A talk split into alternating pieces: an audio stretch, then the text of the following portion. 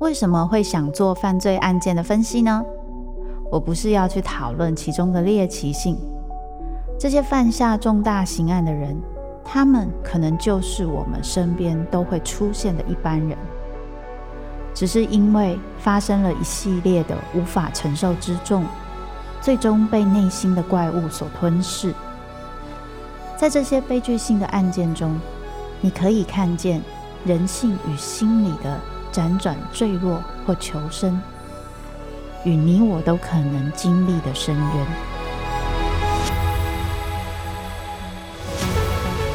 我是周慕姿，我的全新订阅节目《周慕姿读犯罪脚本》，被恶魔追逐的人，带你从心理学的角度探索人性的黑暗面，以及他们内心始终没说出口的挣扎。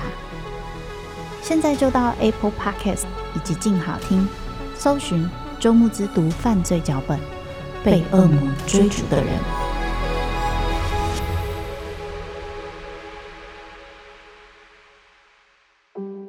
他故意把垃圾袋弄得沙沙作响，一定是习惯了吵杂的环境才会这样。就近的安洁之所，人在立定志向时，往往都是不知全貌的。往圆山饭店的通路上，已经车水马龙。有些人像汽车，在行进中陪伴，在独处时对话。随时随地用声音滋养生活，一周听一本有声书。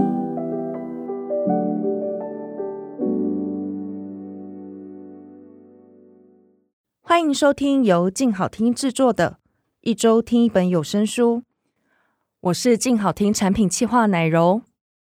今天要跟大家分享的有声书是《时代如何转了弯》。蔡英文与台湾转型八年，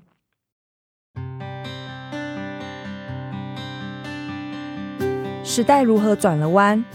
蔡英文与台湾转型八年是一本由镜文学提案，张慧晶、吴景勋、李同豪三位作家访问了将近三十位政治幕僚与各界人士后，撰写出来的时代叙事书。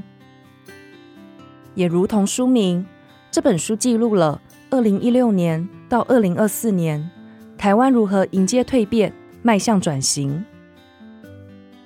从婚姻平权开始，年金改革到社会福利，还有外交与国防，每个议题都是一场战斗，伴随着阵痛，更是稍微胆怯就可能会止步不前的艰困。不过，有一个人，他从来没有停下脚步。途中或许碰到了阻拦，或许暂时走入了低谷，但他一直维持着节奏，就算外界不看好，也坚定步伐往前迈进。她是蔡英文，台湾第一位女性总统，幕僚口中的政策控。是她在这八年带领了台湾经历这段严峻却也丰饶的旅程。录制有声书的过程里，我总是忍不住跟同事嚷嚷着说，自己真的很希望有更多人可以认识这本书。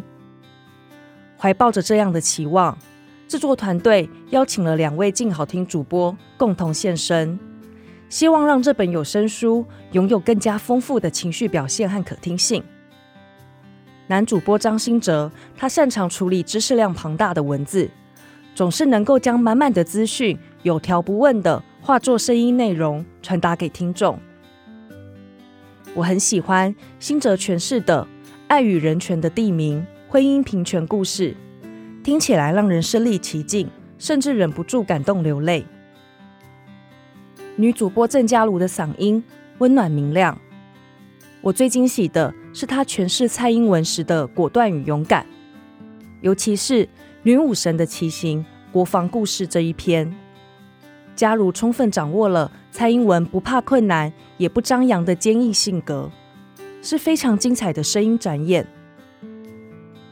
有声书也特别收录了其中一位作者张慧晶亲自朗读的前言，聆听慧晶以写作者的角度讲述书写过程的心境和体认，十分动人。回首过去这八年，在台湾的我们。一起完成了许多曾经觉得不可能的事情，看到了许多美好的风景。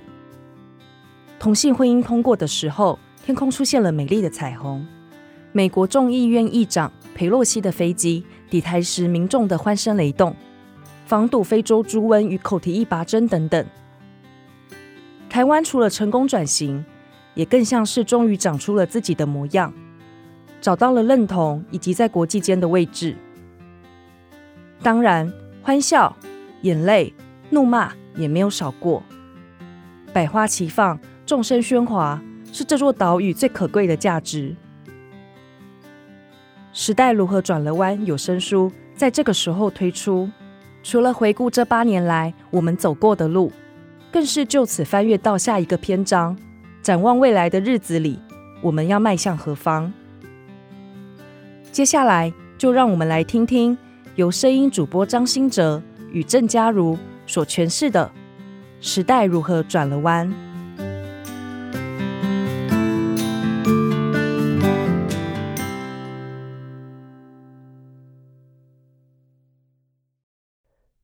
时代如何转了弯？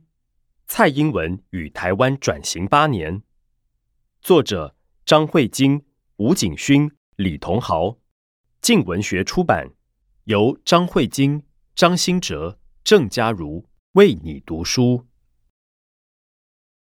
二零一五年十月十六日，蔡英文竞选团队推出彩虹悠游卡，一万八千张，在十五分钟内售罄。同年十月三十一日，同志游行当天早上，蔡英文发表了“在爱之前，大家都是平等的。我是蔡英文，我支持婚姻平权，让每个人都可以自由去爱，追求幸福”的影片。成为第一位公开表态支持同性婚姻的总统候选人。蔡英文的竞选总部外墙用 LED 投射出彩虹灯光，呼应同志的游行诉求。彩虹投影爱与幸福的讯息，好像带给肃杀的大选一种难得的缤纷气氛。但私底下，蔡英文开始接到严重的关切电话。泛绿阵营中反对同婚的声音，特别是教会群体开始表露不满。蔡英文在台面下承受的压力不小。次年一月，蔡英文高票当选总统，民进党在立法院也获得了绝对多数的席次。当时担任总统文稿小组召集人的李拓子回忆，一位年轻的后辈范刚浩兴奋地问他。现在蔡英文当选了，同婚是不是就要实现了？李拓子回答：“他觉得不会这么快，可能要十年。”当时他看着我的眼神，仿佛我是什么顽固的老人。李拓子会说出十年这个数字，大概多少反映了他的直觉。同婚这件事情要在民进党内部达到共识。还有一大段路要走。游美女开始准备法案，拜访各地同志社群，征询意见。同志社群也组成婚姻平权大平台，以更细致的方式掌握政治议程。召集人吕新杰曾经代表社民党参加立委选举，政治经验较丰富。他认为不能把所有的希望与压力。都放在一两位委员的身上。吕新杰说：“我们当初设定了一个很清楚的目标，就是我们不希望这个议题变成蓝绿对抗，因为它如果变成蓝绿对抗，会有很大一部分的台湾社会民众，我们是没有办法说服他的。所以，其实我们整个团队花了很多的力气，是在跟国民党、跟时代力量的委员、跟党团、跟政党沟通，建立关系。”民进党年轻一辈的幕僚们也想推动同婚。当时担任总统府副秘书长的刘建兴回忆，可能是在二零一六年十月左右，在一个幕僚每周固定的午餐会议中，一份同婚的民调引起了大家对此事的注意。记忆中，这份民调显示，同婚的支持大约四成，高于反对者三成，其余未表态。这个数字让年轻幕僚以为事有可为。刘建新回忆，当时幕僚群对民调数字的理解与后来发展态势相对照。当时对民调的解读，正确的部分是越年轻的人越支持，显示这是未来趋势。但我们没有思考到，这是一份在没有任何社会讨论下做出的民调。事后证明，当议题文宣战启动，没有好的策略与队形，未表态的都往反对方挪移，形势逆转。而且当时民调中被忽略的另一个现象是，反对者中非常反对的高于有点反对，支持者中非常支持的低于有点支持。也就是说，反错的力量会相当大。这也表现在后来宗教团体激烈的反弹和内容超级夸张的讯息宣传上。吕新杰同意这个后见之明的分析。蔡英文一开始加入连署，与竞选期间公开支持同婚，并不是有同志团体去游说，而是自发的行为。虽然获得候选人支持是好事，但吕新杰也指出其中的隐忧。他们不了解反同方，不了解反同方多有力量。如果没有做好准备，就是会被压着打。其实，同时，民进党中对于同婚的看法大致分裂为民法派、专法派、反同派。民法派认为，同志应该与异性恋者拥有一样的婚姻权。专法是一种歧视。尤美女即是极力主张修民法的人之一。民进党的立法院总召柯建铭认为，从务实的角度看，专法才有可能通过。但在主张专法或说可以接受的人当中，又有各种声音。主张必须让同志也能平等使用“婚姻”二字的，还有希望同志不要用“婚姻”二字，用伴侣、同性结合来指称的。民进党中的反同者也不少，除了教会保守人士外，还有公庙。南部的区域立委虽然不一定反对，但唯恐支持同婚会带给对手抹黑他们的机会。民进党草根保守的一面，在同婚这件事上特别显露出来。执政党迟迟无法决定推动婚姻平权的方式，甚至是此时才惊觉。党内对同婚议题的对话并没有真正展开过，就跟整个台湾社会一样，年轻一代的理解与草根保守阵营有巨大的差别。那年十月的同志游行前夕，常年旅居台湾的法国人毕安生从十楼住处坠楼辞世，经判定为自杀。